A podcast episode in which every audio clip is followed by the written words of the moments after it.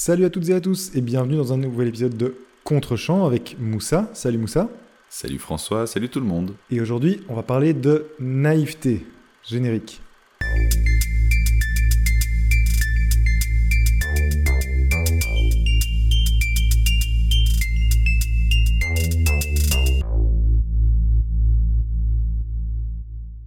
Naïveté, naïveté, je ne sais pas, mais en tout cas, on va parler de rencontres, et plus particulièrement de rencontres du troisième type, Close Encounters of the Third Kind en anglais, un film de 1977 réalisé par Steven Spielberg avec Richard Dreyfus, Melinda Dillon, mais aussi François Truffaut. Un film qui fera un carton avec 300 millions de dollars au box-office pour un budget assez énorme pour l'époque de 20 millions, on y reviendra plus tard. Mais donc de quoi parle ce film? Eh bien, dans le désert de Sonora, durant les années 70, des scientifiques menés par le français Claude Lacombe découvrent un avion de chasse datant de la Seconde Guerre mondiale.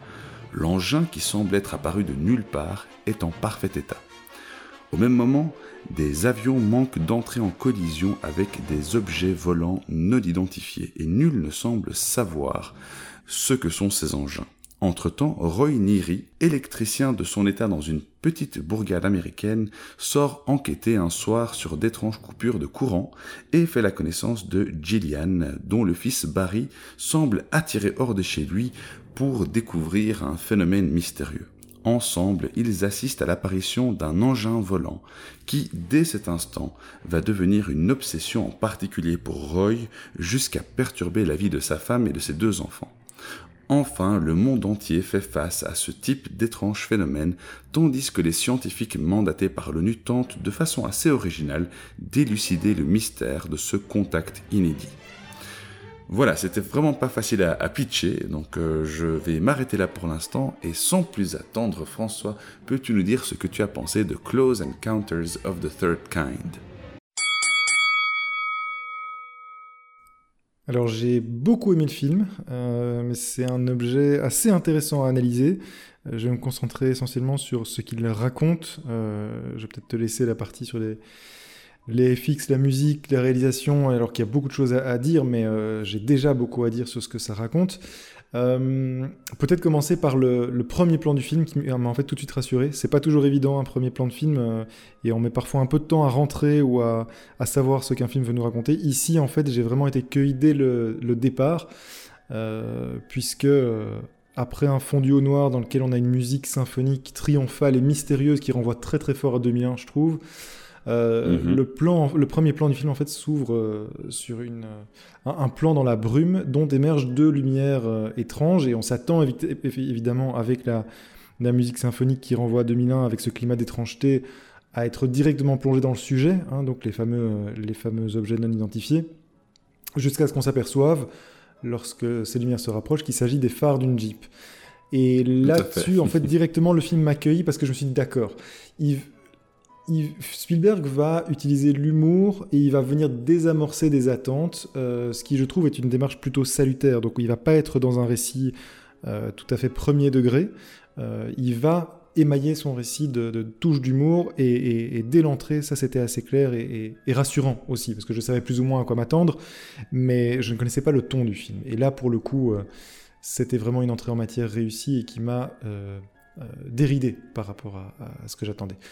En revanche, euh, ce qui a déjoué mes attentes de spectateur face à ce qui est un blockbuster, hein, puisque c'est vraiment comme ça que le film est conçu, c'est la narration éclatée. T'as dit qu'il était difficile, de pitcher le film, et pour cause, euh, il va en effet suivre trois pistes narratives bien distinctes qui ne se rejoindront que dans le dernier acte.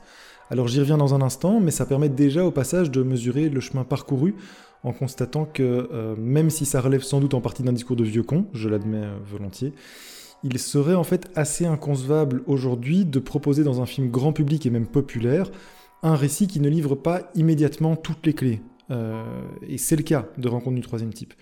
Euh, alors, on va pas exagérer, hein, loin de moi l'idée de caractériser la narration de Spielberg de, complexe.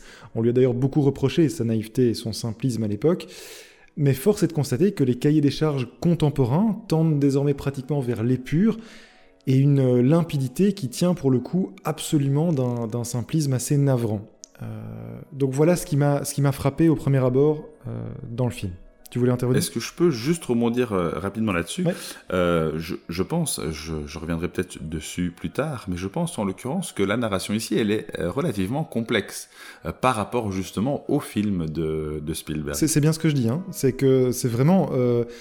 je ne m'attendais pas à ce qu'il y ait une narration complexe. or, c'est le cas. voilà, c'est une narration en tout cas éclatée. Euh, qui ne te livre pas toutes les clés immédiatement. Et donc justement, c'est ce qui m'a désarçonné. Je pense qu'aujourd'hui, on, voilà, on, ce serait pratiquement impossible pour un blockbuster de proposer une telle narration. Donc euh, voilà, mhm. c'était ce que je voulais euh, mettre en avant. Oui, mais je voulais dire même par rapport au travail de Spielberg lui-même en fait. Ouais, j'ai un petit... Enfin bon, on, va y revenir, mais en tout cas, je reviens donc, aux, trois lignes narratives qui vont nous intéresser. tu l'as déjà dit dans ton pitch. D'une part, il y a un groupe de scientifiques mené par François Truffaut en personne, c'est assez comique. Euh, qui, mais c'est voulu évidemment, j'y reviendrai, euh, qui découvre à travers le monde des phénomènes de plus en plus inexplicables, comme tu l'as dit, hein, une escadrille d'avions de chasse disparus depuis la Deuxième Guerre mondiale, un paquebot volatilisé qui réapparaît en plein désert, ou encore en Inde, dans une, dans une séquence assez étonnante, euh, des centaines de personnes unies dans un champ dont on ignore l'origine et la signification, mais il semble indiquer que, que, que cette origine vient du ciel. Euh, ça, c'est la première ligne. Le deuxième groupe, c'est un couple de parents et leurs trois enfants, dont le père, qui est incarné par Richard Dreyfus, comme tu l'as dit, va vivre en fait une première rencontre avec ce qu'on apprendra plus tard être des extraterrestres et développer après cette expérience une obsession de plus en plus dévorante pour une forme mystérieuse qu'il ne cesse de vouloir matérialiser euh, jusqu'à faire imploser sa cellule familiale en faisant fuir femme et enfant. Et enfin, troisième ligne, une mère et son jeune garçon, lequel va être irrémédiablement attirés par l'intrusion de ces étrangers dans leur réalité, jusqu'à un jour disparaître en étant, selon toute vraisemblance, enlevé, au plus grand désespoir évidemment de sa mère qui va se lancer à sa poursuite tout en étant harcelé par des meutes de journalistes euh, et de curieux qui la, qui la prennent pour une demi-dingue évidemment. Alors, cette dernière ligne narrative, c'est peut-être la moins développée du film, mais c'est pas la moins intéressante, car pour moi c'est par elle qu'on peut poser un premier constat sur le film. Euh, et ce premier constat, c'est que Steven Spielberg pose le point de vue, euh, filme pardon, du point de vue de l'enfant. Il filme à hauteur d'enfant. Euh, c'est important pourquoi? Eh bien pour deux choses. D'abord, un, c'est un manifeste de sa profession de foi.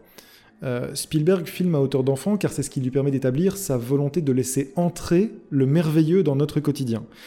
Et tout le film sera conçu selon cette logique bienveillante d'accueillir ces phénomènes venus d'ailleurs. Il y a vraiment chez lui une envie tangible d'ouverture à l'autre et au merveilleux, au fantastique, sans aucune défiance.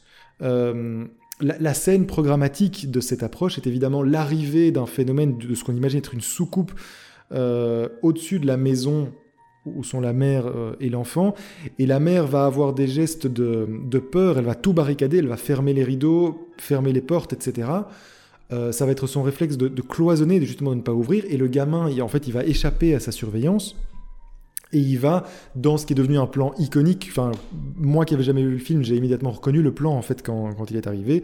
Il va ouvrir la porte euh, qui va éclairer l'intérieur euh, de, de, lumière euh, tout à fait surnaturelle, puisque voilà, l'enfant est l'incarnation de celui qui laisse entrer le merveilleux par opposition à sa mère qui justement le, rejette. Et ça, c'est vraiment le regard de Spielberg.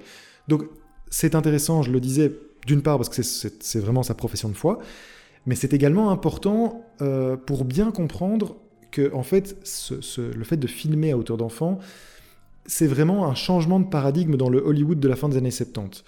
Euh, avec George Lucas et son Star Wars qui sort la même année, mais aussi avec d'autres grands réalisateurs comme De Palma, Scorsese, Coppola, etc., Steven Spielberg s'inscrit dans la droite lignée de ce qu'on va appeler le nouvel Hollywood.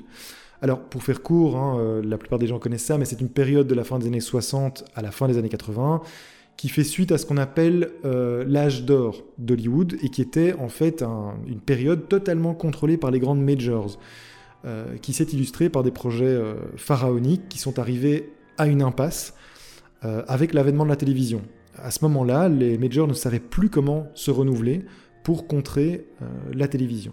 Et c'est à ce moment-là que le cinéma a trouvé une piste de sortie grâce à cette fameuse période du nouvel Hollywood qui en fait a consacré la toute-puissance créative des réalisateurs en lieu et place des majors donc avec des films qui sont allés puiser allègrement dans la nouvelle vague française, dans le cinéma italien, dans les influences euh, européennes plus globalement.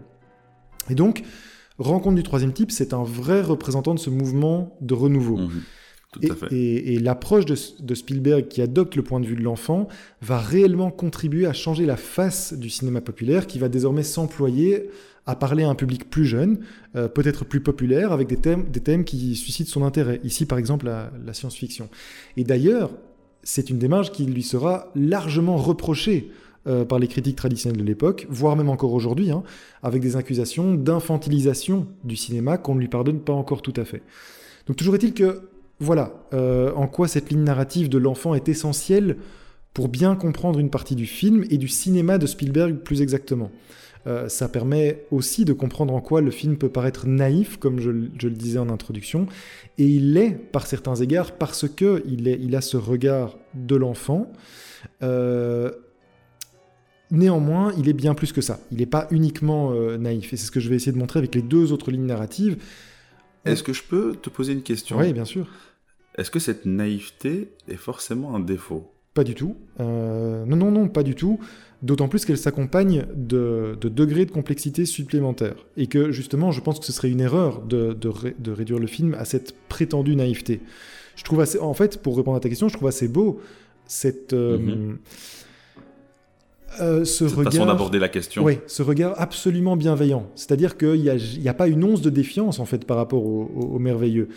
Ça paraît très anachronique, ça paraît très... euh, pas anachronique, ça paraît très dépassé aujourd'hui parce qu'on a tendance justement euh, à tout traiter avec cynisme, avec un regard méfiant.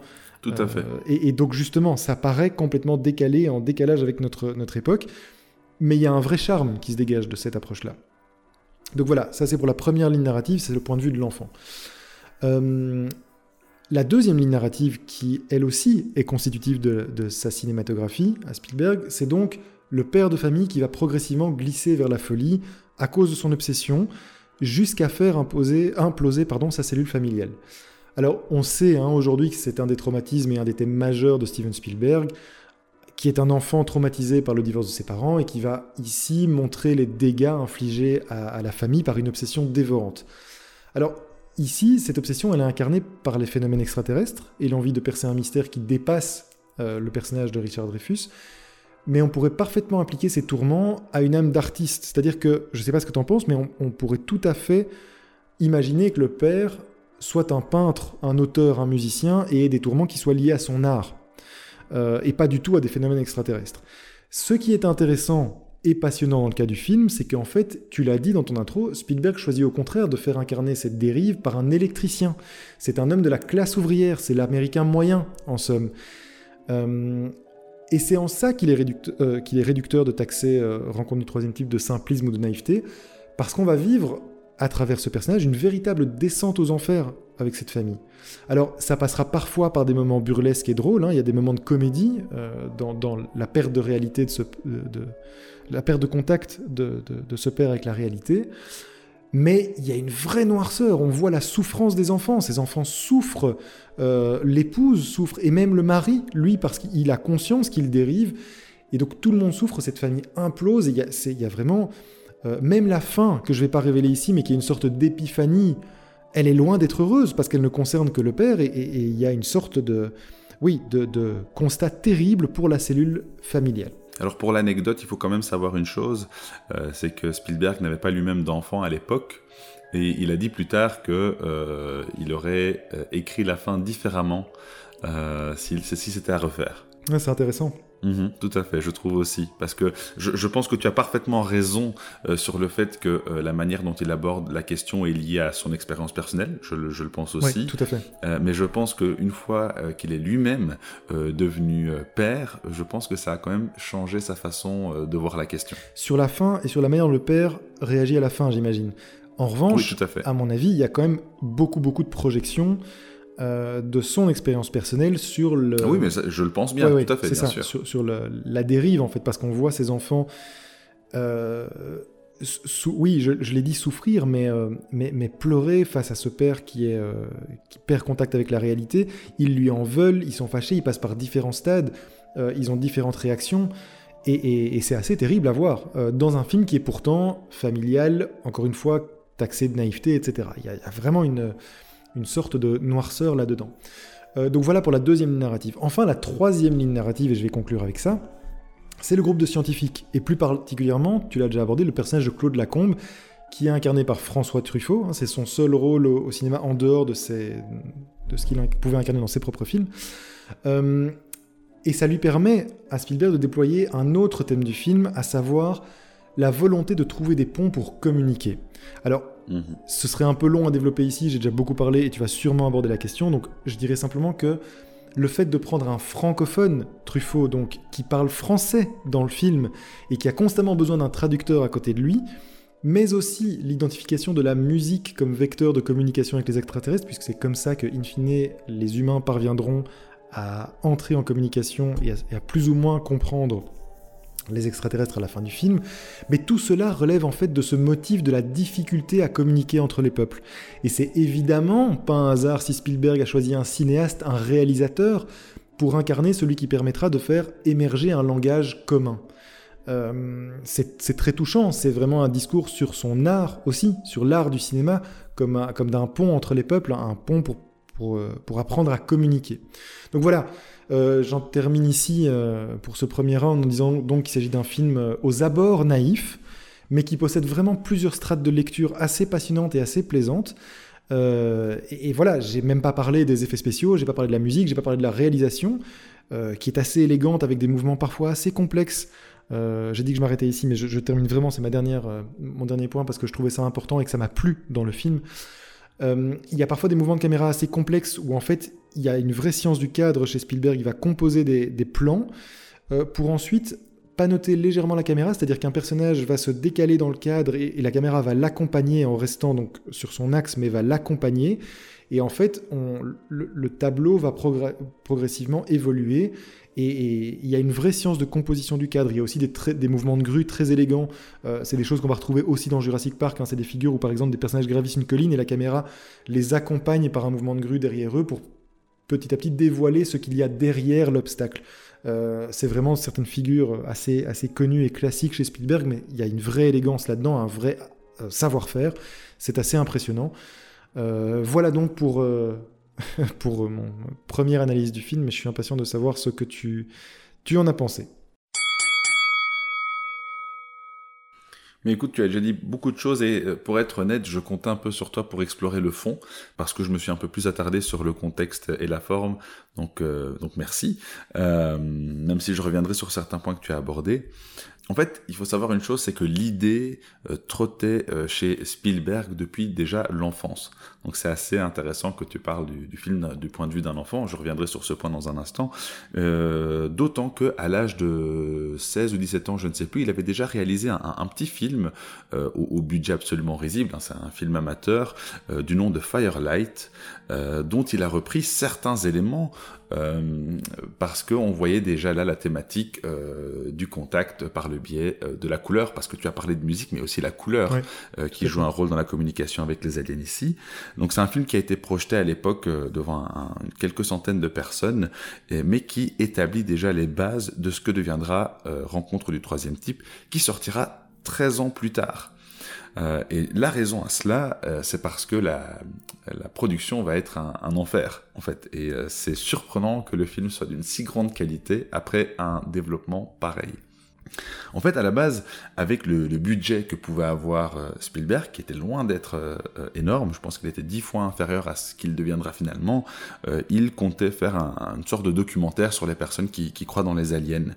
ce n'est que quelques années plus tard que euh, ce projet va devenir une véritable fiction.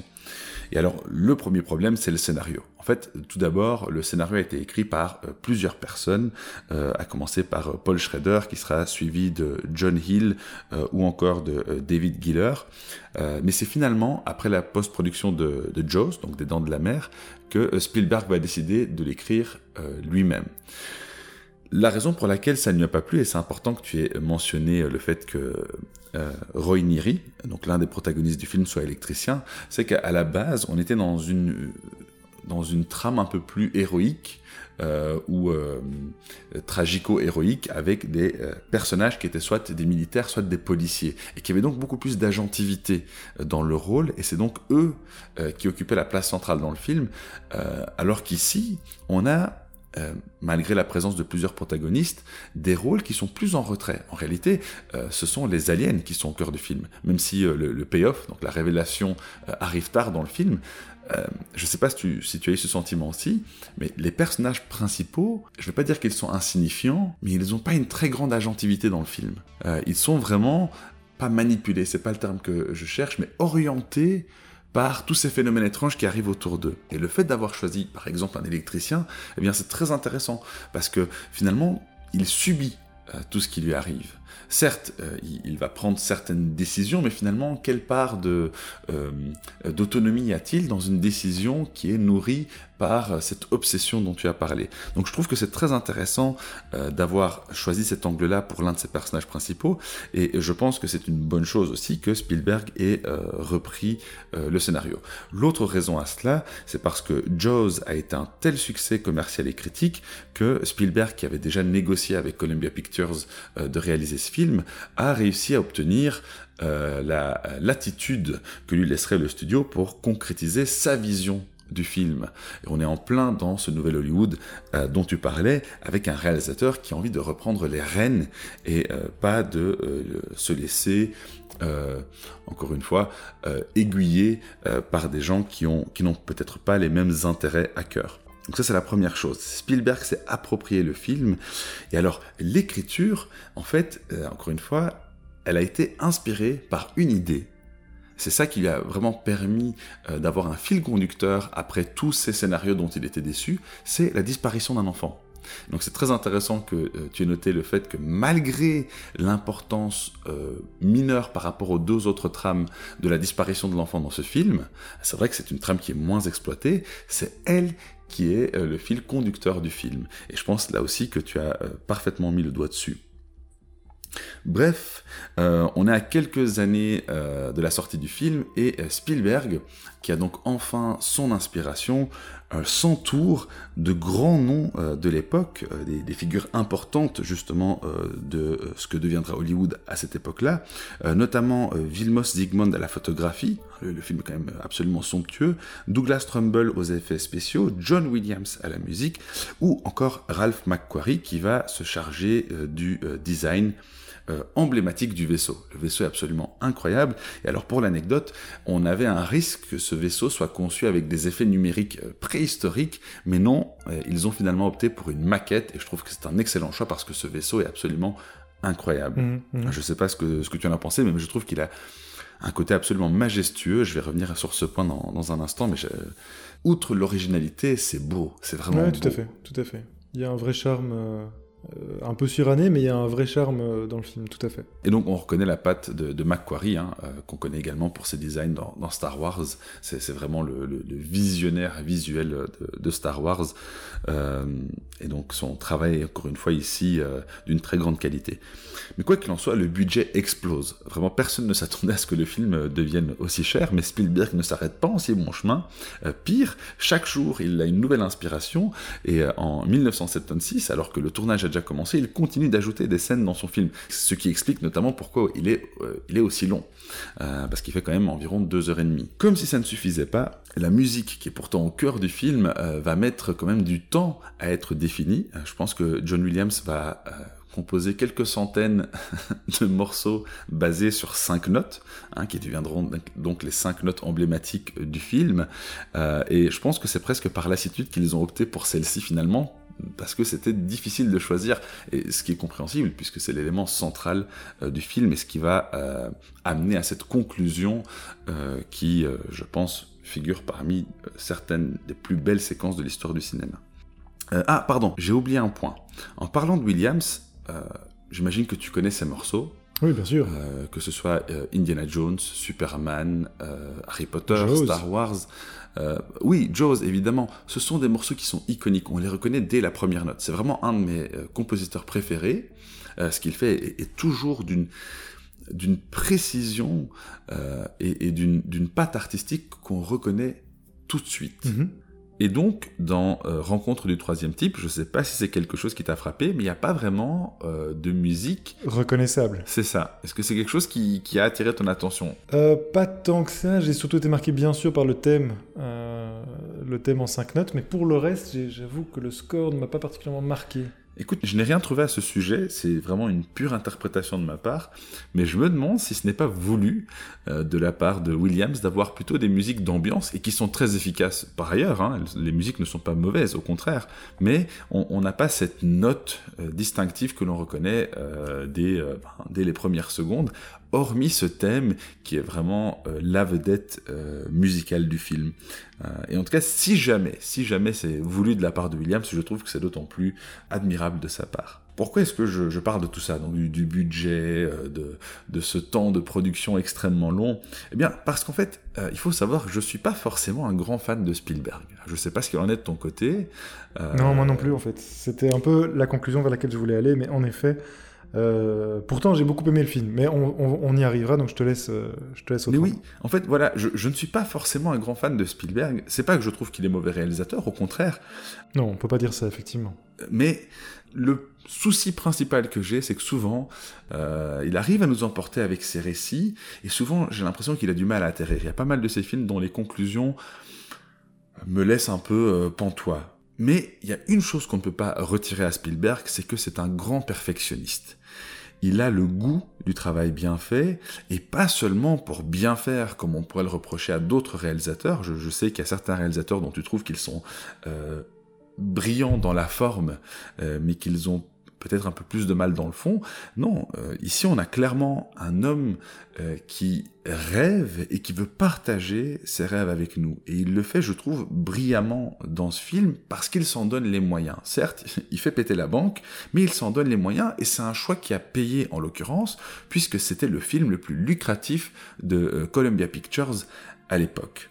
Alors, je vais revenir un petit peu sur le fond, sauf si tu veux rebondir là-dessus d'abord. Non, non, pas du tout, pas du tout. Ouais, tu as déjà largement abordé les thèmes, donc je vais, je vais faire relativement court. Mais tu l'as dit, il y a euh, une thématique centrale dans le film sur la communication. Euh, effectivement, ça peut paraître naïf et pourtant c'est tellement rafraîchissant aujourd'hui de voir un film avec des aliens où l'objectif est de tendre la main et de communiquer. Euh, c'est un sujet dans le film aussi bien entre les humains et les aliens, mais aussi euh, entre les humains eux-mêmes et le film nous le montre dès le début par le biais du personnage euh, de euh, Lacombe interprété par Truffaut. Il y a deux autres films que m'inspire Rencontre du troisième type. Un que tu aimes beaucoup, il me semble, Contact de Robert Zemeckis, Mhm, euh, un film que j'aime beaucoup, euh, où le, thème du contact, euh, paradoxalement, est un peu plus subtil, et Arrival de Denis Villeneuve, que j'aime également beaucoup, où la communication avec les aliens est également au cœur du film, et de façon originale, je trouve. Oui, absolument. La, petite réserve que j'aurais par rapport à ces... En particulier à Contact, je sais que... Euh, pardon, pas à Contact, justement, à Arrival. Je sais que toi, c'est vraiment un, de tes films euh, préférés. Euh, je le trouve un peu inférieur à Rencontre du troisième type, dans le sens où il va assez bien traiter, effectivement, de cette thématique de la communication. mais il n'a pas autant de strates que Rencontre du troisième type. Tout à fait, tout à fait. Et et je suis entièrement d'accord, je pense que des trois, c'est celui que je préfère aussi, mais ce que je voulais dire par là, c'est que le film en a inspiré d'autres, euh, sans forcément qu'on s'en rende compte, parce que c'est un film qui, on en a un peu parlé en privé, qui peut euh, sembler être un peu tombé dans l'oubli. En tout cas, c'est pas le film de Spielberg auquel on pense forcément en premier. Pour nous, en tout cas, effectivement, ça fait partie de notre rapport à Spielberg, et je pense que j'ai plus ou moins le même que le tien. Euh, c'est un réalisateur générationnel. Euh, si tu n'as pas grandi avec Spielberg, je pense qu'il est. Euh, son cinéma peut effectivement être assez rafraîchissant, en tout cas ce, cinéma-là, puisque c'est un, un, auteur extrêmement euh, fertile et qui a, qui, a, produit énormément de, de films, dont certains très différents. Donc voilà, il n'est pas question de réduire son œuvre là en quelques mots, mais en tout cas pour cette période-ci de, de rencontre du troisième type, je pense aussi à Hook, je pense à E.T., euh, mhm. il y, a une approche définitivement candide, euh, notamment parce qu'il se place du point de vue de l'enfant. Alors, ça, ça, je pense que ça définit ton rapport au réalisateur. Si tu, si tu as grandi avec ces films, j'entends parfaitement l'affection totale que tu peux avoir et l'admiration totale que tu peux avoir pour lui. Moi, Spielberg, c'est plutôt un réalisateur que j'admire pour sa, euh, sa féconde, sa, et puis son talent aussi, puisque c'est un grand metteur en scène. Il y a, Mhm. il y a- il y a des très très très belles euh, prouesses de mise en scène, euh, des très belles idées de cinéma aussi. C'est incontestablement un grand réalisateur. C'est pas particulièrement un réalisateur que je porte dans mon cœur parce que justement il y a ce côté pour cette partie de son cinéma-là assez candide et à hauteur d'enfant. Et il faut bien dire que moi j'ai plutôt été nourri à un cinéma, si pas cynique, mais en tout cas un, un cinéma du trouble, euh, un cinéma de l'entre-deux, un cinéma du doute, euh, qui, sont des thématiques que je préfère bien sûr. Et donc évidemment, un, cinéaste qui va être très premier degré. euh, le- on a beaucoup cité le mot naïf dans cette analyse. Euh, ce n'est pas lui faire euh, hommage que de le réduire à ça, mais en tout cas, cet aspect candide et premier degré, en effet, s'il est rafraîchissant dans Rencontre du troisième type, et je reconnais tout à fait les, les qualités du film, ben, ça, ça n'est que rafraîchissant pour moi. C'est-à-dire que j'ai- dans le cinéma que j'aime et que j'affectionne particulièrement, mais j'ai besoin d'un- d'un- d'autre chose. On a regardé euh, Mother récemment de Bong Joon-ho, on est vraiment presque à l'inverse ici avec... euh, euh, dans, les thématiques abordées. Donc voilà. Mais c'est aussi une autre Spielberg époque. Oui, bien sûr, exactement. Ça tient à l'époque. C'est pour ça que je dis que c'est un réalisateur générationnel. Oui, bien sûr, mais je veux dire que même en dehors de ça, on, est dans un contexte où bien, on a un petit peu les yeux tournés euh, vers les étoiles, et au sens euh, littéral euh, ici. Et, en fait, ce que je trouve intéressant, tu l'as dit effectivement, le, film est divisé en différentes strates, et on retrouve de Spielberg dans les trois. C'est-à-dire qu'on a d'une part le scientifique qui, euh, Oui, pour des raisons euh, professionnelles, académiques, euh, et qui ont pu l'amener à, à cette situation-là, se voit rêver vers les étoiles. D'ailleurs, euh, il, est, il est jaloux de Roy à la fin. Il dit qu'il l'envie à cause de ce que lui expérimente, puisque Roy, lui, c'est le Kidam. C'est le Kidam qui lui aussi se retrouve impliqué dans cette histoire qui le dépasse et qui l'amène vraiment à une quête de soi. Et on a aussi ce garçon, et là, tu l'as dit, on représente vraiment la candeur, la naïveté de cet enfant qui lui aussi euh, regarde avec toute la bienveillance du monde euh, vers, euh, vers les étoiles. Et donc, je, trouve ça vraiment très beau de pouvoir mettre de soi dans le film de cette façon-là, avec un effet miroir entre les trois personnages qui pourraient constituer une, facette de la personnalité de Spielberg. Euh, et enfin, je l'avais évoqué un peu plus tôt, euh, on aborde aussi déjà, je trouve c'est intéressant, euh, la question du, complotisme, lorsque on est face à l'État qui essaye de taire une information et, et les gens qui forcément perdent euh, toute leur confiance dans les institutions.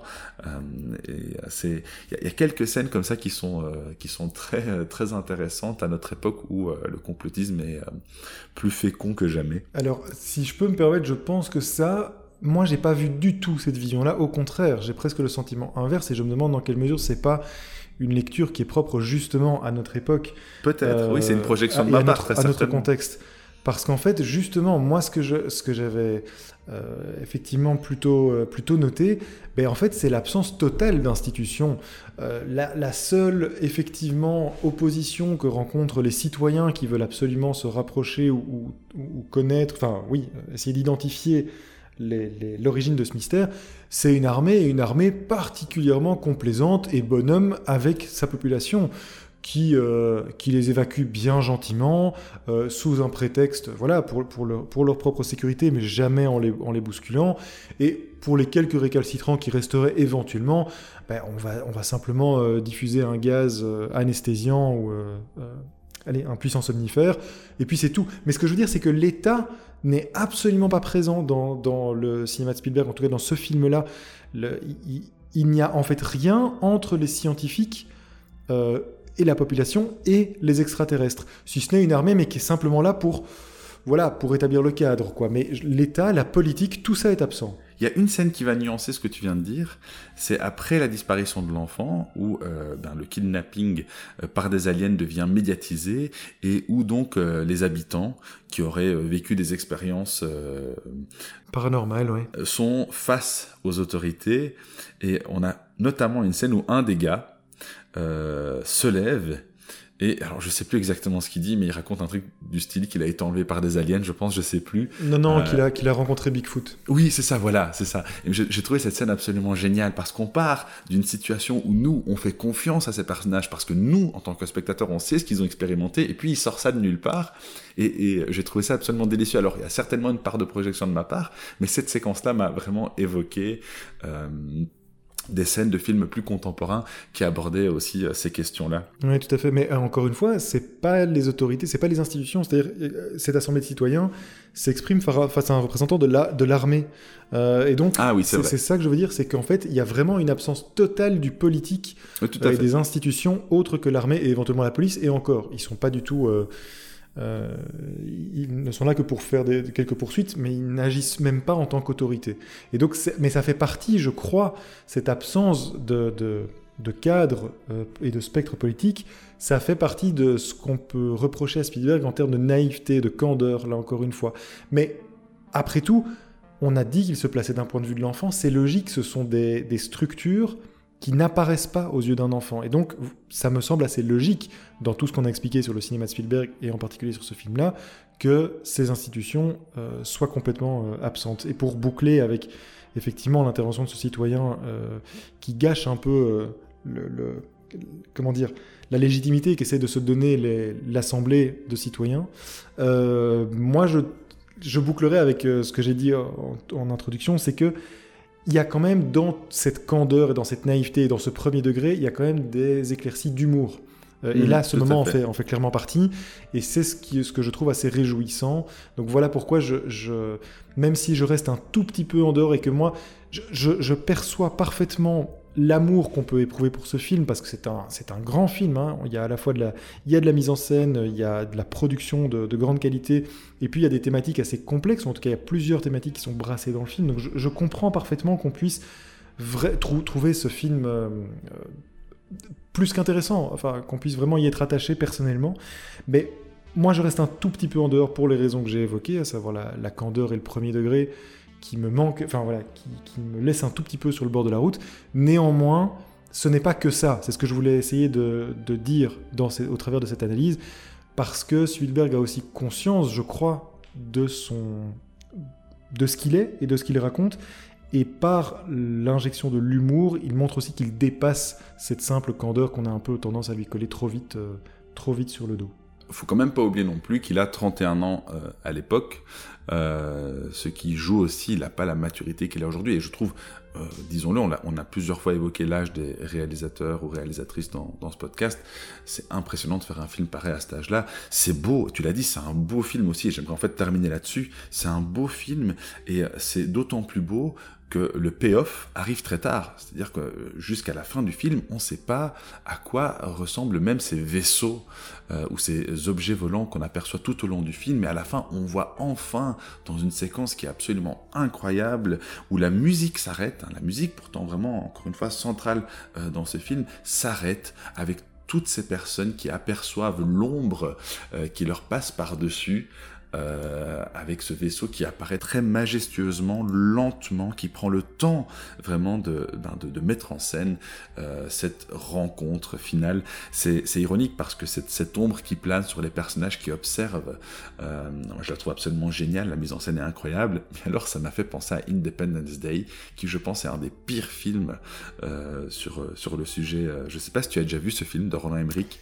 Non, non, non, j'ai jamais vu ça. En l'occurrence, c'est un film que j'ai vu gosse et que j'ai beaucoup aimé, mais, mais c'est normal. Là, en l'occurrence, je pense que c'est un film euh, qui s'adresse à, un public extrêmement euh, naïf, dans une logique euh, militaire. On, est, les, aliens sont des ennemis, ils sont là pour nous détruire, donc il faut, il faut qu'on se batte, c'est l'envahisseur. Bref, c'est un film qui est absolument mauvais, mauvais, mauvais, qu'on peut en revanche apprécier en le regardant au troisième degré, euh, mais c'est vraiment tout ce qu'il faut pas faire, là où euh, Spielberg, je trouve, 20 ans plus tôt, s'en sortait vraiment, vraiment beaucoup mieux. Donc voilà, c'est un film que, que j'aime effectivement beaucoup. je trouve même que c'est un des meilleurs films, alors c'est purement subjectif, mais je pense que c'est un des meilleurs films de, Spielberg, et euh, un de ceux que je trouve les plus euh, cohérents de bout en bout.